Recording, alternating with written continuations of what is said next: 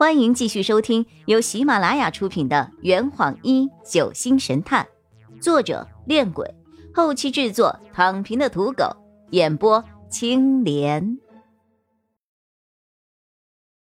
第二百二十三章，屋里有人吗？此时正值盛夏，虽闷雷滚滚，天气却十分湿热。徐涛带着他的登山装备。穿过悬在万丈深渊上的木桥，冒着大雨来到了通天别馆。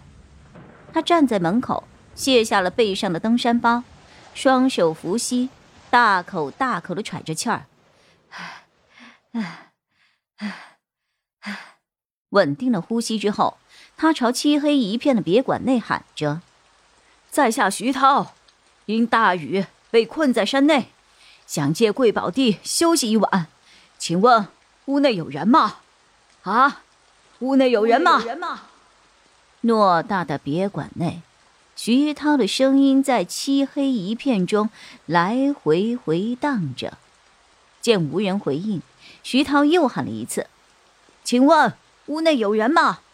在下徐涛，因大雨困在山内了，想借贵宝地休息一晚。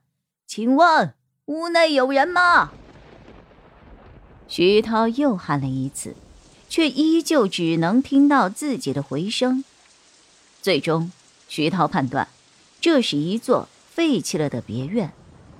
徐涛本想将湿漉的衣服脱下来晾干，奈何别馆内的空气异常的阴冷，待在这儿仿佛是置身于冰窖之中。他只得在门外换好了干燥的衣服，然后再走进别馆。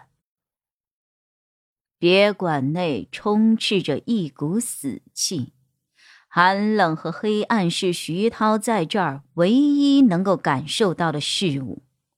这里的一切都令他毛骨悚然。理性告诉他应该赶紧离开这儿，但是屋外风雨大作，雷电交加，此刻出门十分危险。于是，他摸索着墙壁，来到了别馆的内院。通天别馆的内院是一个正方形的露天花园，中间有一个木质的水车。令徐涛感到奇怪的是，水车现在处于狂风暴雨之中，却丝毫没有晃动。它就像是一个装饰品一样，被固定在了花园的正中央。这个诡异的水车令徐涛着实有些在意。不过，他也知道，现在并不是一探究竟的好时机。他现在应当立刻在馆内寻找到休息的场所。然而，就在他转身的一瞬间，木车竟嘎吱嘎吱的转了起来。徐涛惊恐的回过头，望着眼前突然机械般转动的水车，一股强烈的恐惧感顿时涌上了心头。更令他感到害怕的是，随着水车的转动，别馆内竟然响起了机械运作的声音。脉脉清寒上小楼，小音无赖似穷秋。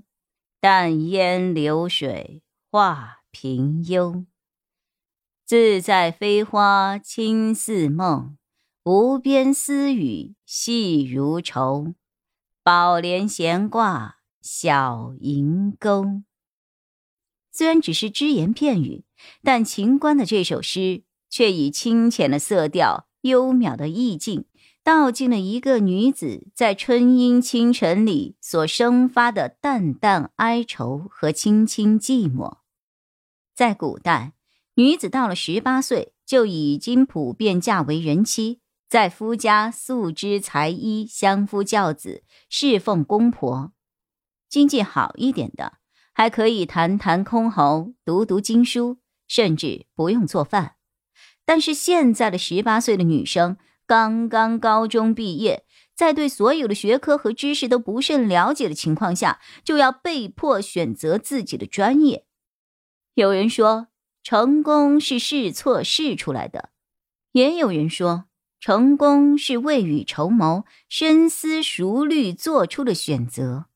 对比之下，我宁可相信洛佩说的那句话：成功人士永远不会教你怎样获得成功，他们只会让你在不适合自己的道路上不断的试错，然后最终摸索出一条适合自己的道路。